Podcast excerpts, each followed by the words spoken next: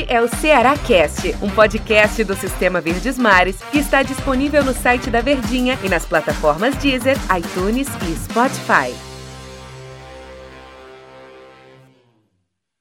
Fala, meus amigos, torcedor alvinegro que tá aqui plugado no Cearacast para ouvir falar a respeito da vitória do time. É, amigo, vitória.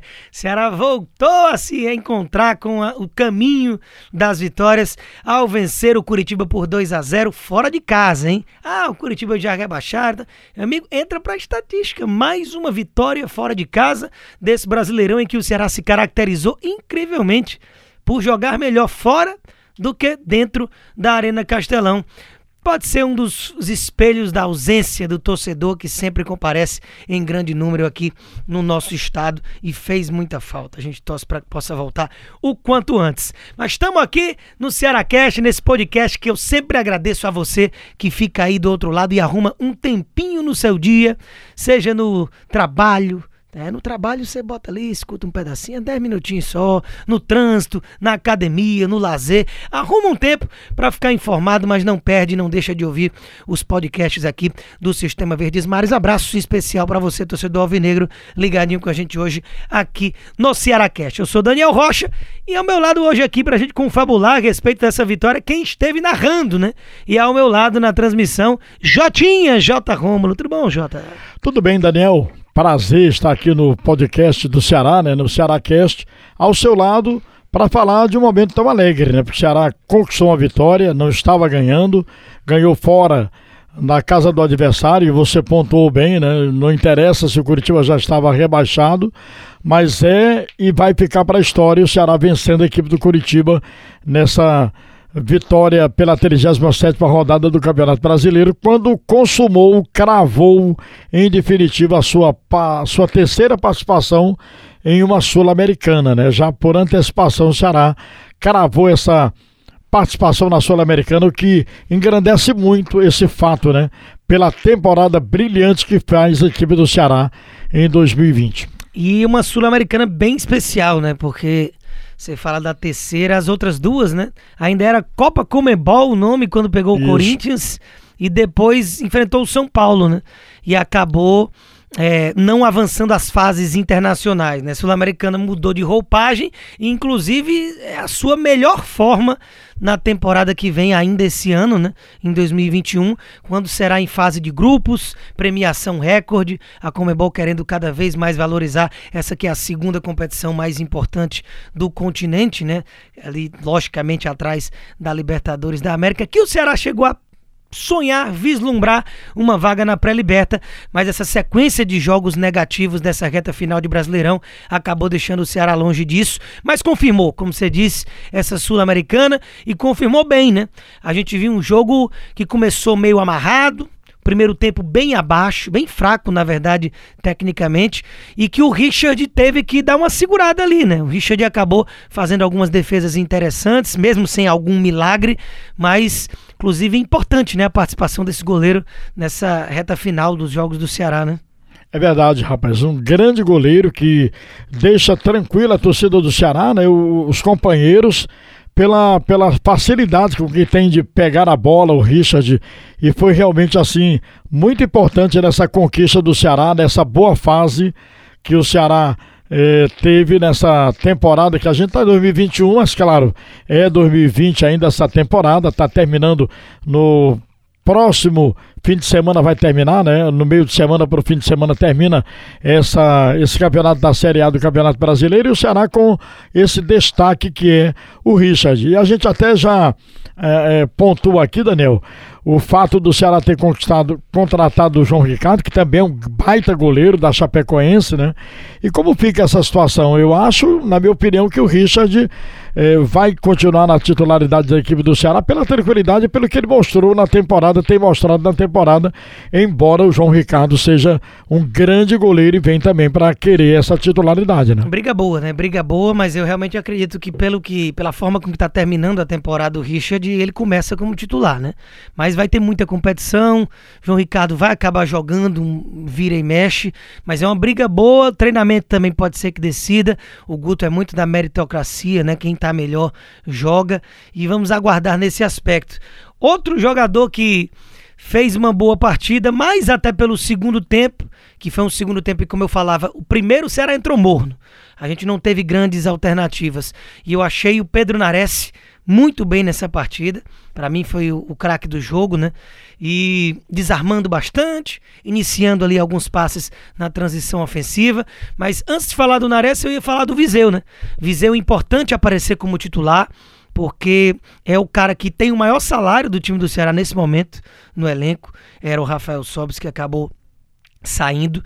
Então tem uma expectativa muito grande. Ele não tem conseguido sequer jogar lesionado, mas agora tá bem. Acredito que deva ser titular novamente contra o Botafogo. E tem nessa disputa aí, com o Jael que tá chegando, Clebão, próprio Saulo Mineiro que também fez gol, né?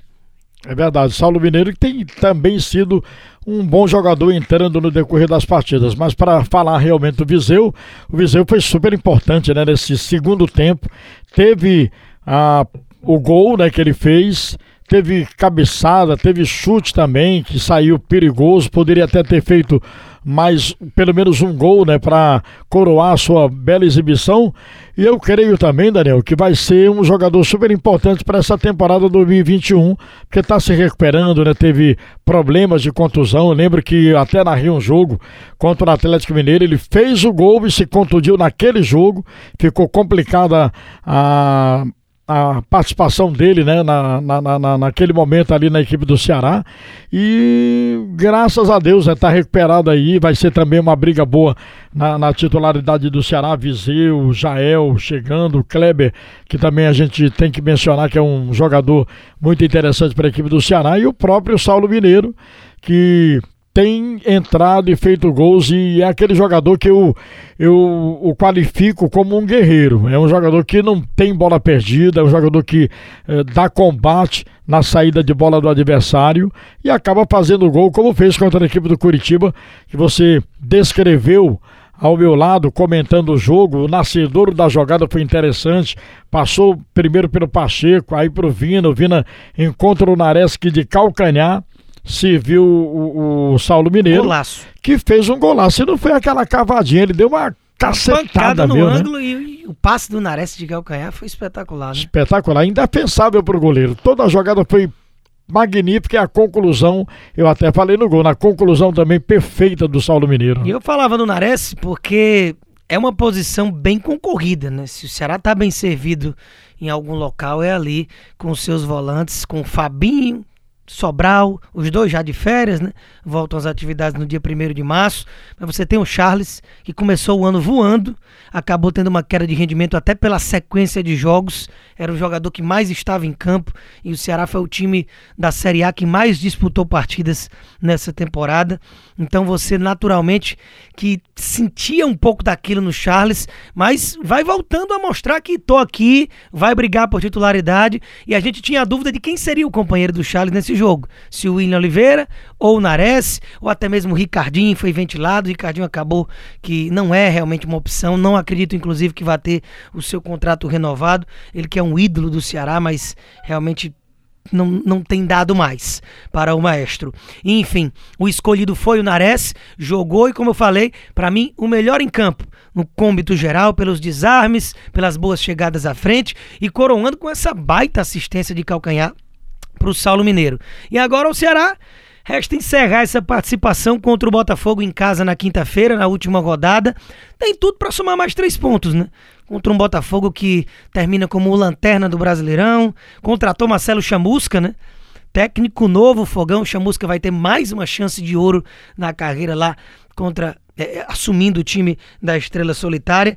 Mas vejam o Ceará com tudo para fechar esse ano com 52 pontos e quem sabe até na parte de cima da tabela ali em 19 talvez, né? É, exatamente. Com a vitória ele foi a décimo, né? Mas é isso aí. Eu, eu concordo com você, Daniel. Até por uma, um aspecto também, né? A, a, gente até falava durante a programação da Verdinha. Melhor classificação aumenta também a grana para os cofres do time. Isso, Isso é cada é posição também, né? acima né? é cerca de 900 mil a mais, quase um milhãozinho a mais cada posição que você termina acima. E falando em classificação, o Ceará passou a campanha de 2010, né? Em que era em que o Ceará teve a melhor campanha em 2010 em pontos corridos, né? De 2003 para cá na Série A, tinha sido em 2010, e aí ultrapassa essa barreira e vencendo o próximo jogo pode ultrapassar a barreira dos 50 pontos, né? Isso é gratificante, vai é, colocando um sorriso realmente estampado no rosto do torcedor do Ceará, que há dois anos, a gente fala dois anos, mas há duas temporadas, é voltando, 2018, 2019, foi um sufoco, foi um sofrimento. E agora, 2020, né, o Ceará conseguiu, por antecipação, a sua permanência na primeira divisão e coroa né, essa participação brilhante 2020 na Série A com essa conquista da Sul-Americana, fase de grupo, não é o mata-mata, né? O Ceará vai ter pelo menos aí seis jogos, três adversários lá e cá, interessantíssimo demais essa participação da equipe do Ceará. E um detalhe também curioso, eh, interessante, Daniel, hum. eu, eu já, já vivenciei tantas coisas ruins nesse futebol, tantas dificuldades, Hoje eu, eu, eu, fico assim sorrindo à toa, porque vejo, por exemplo, o Ceará com planejamento, já pensando no futuro, já contratando, já formatando o seu elenco para 2021 e com peças super interessantes. A gente falou há pouco tempo do João Ricardo, lembrou do Jael, né? Tem o, o, William Oliveira que também fez um é um outro William Oliveira que fez um baita campeonato pela de série Chape. B pela equipe da Chape, né? Uhum. Então isso, rapaz, nos anima tanto ver isso, ver esse planejamento, ver essa preocupação com a temporada. Será que vai ter N competições a disputar em 2021, além do Campeonato Cearense, né? Ruel tanto osso, é bom comer um filezinho às vezes. Ora, bom demais, né, Daniel? Pois é. Mas, minha gente, é isso aí, viu? Esse foi o Cearacast de hoje. Amanhã tem mais, como você sabe. Estive aqui, Daniel Rocha, ao lado de J. Rômulo, para bater esse papo aqui com você. Sempre um prazer, viu, Jotinha? Valeu, forte abraço. Mais uma vez a você. Parabéns pelo seu aniversário, pois é, Daniel. Rapaz. Meu aniversário neste dia 20 de fevereiro, comemoramos fazendo esse jogo com a vitória alvinegra. Muito obrigado pelos parabéns, abraço para todo mundo que tá aí do outro lado, tamo junto, até a próxima. Este é o Ceará Cast, um podcast do Sistema Verdes Mares que está disponível no site da Verdinha e nas plataformas Deezer, iTunes e Spotify.